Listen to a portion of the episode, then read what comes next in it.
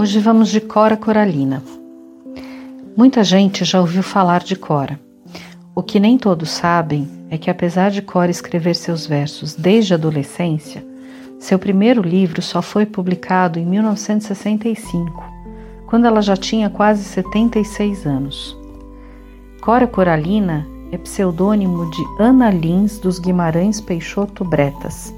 E esse conto que eu vou narrar agora está em um livro chamado Vintém de Cobre, Meias Confissões de Aninha.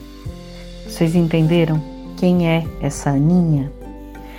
Esse verso se chama Aos Moços. Eu sou aquela mulher a quem o tempo muito ensinou.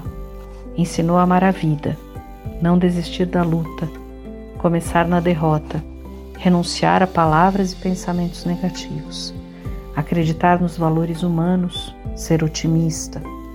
Creio numa força imanente que vai ligando a família humana numa corrente luminosa de fraternidade universal.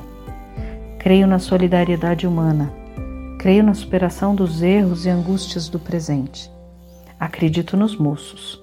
Exalto sua confiança, generosidade e idealismo. Creio nos milagres da ciência, na descoberta de uma profilaxia futura dos erros e violências do presente.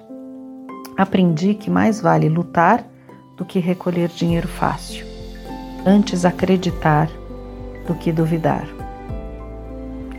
Essa é a Cora, com um pouquinho de crença que a gente está precisando muito ultimamente.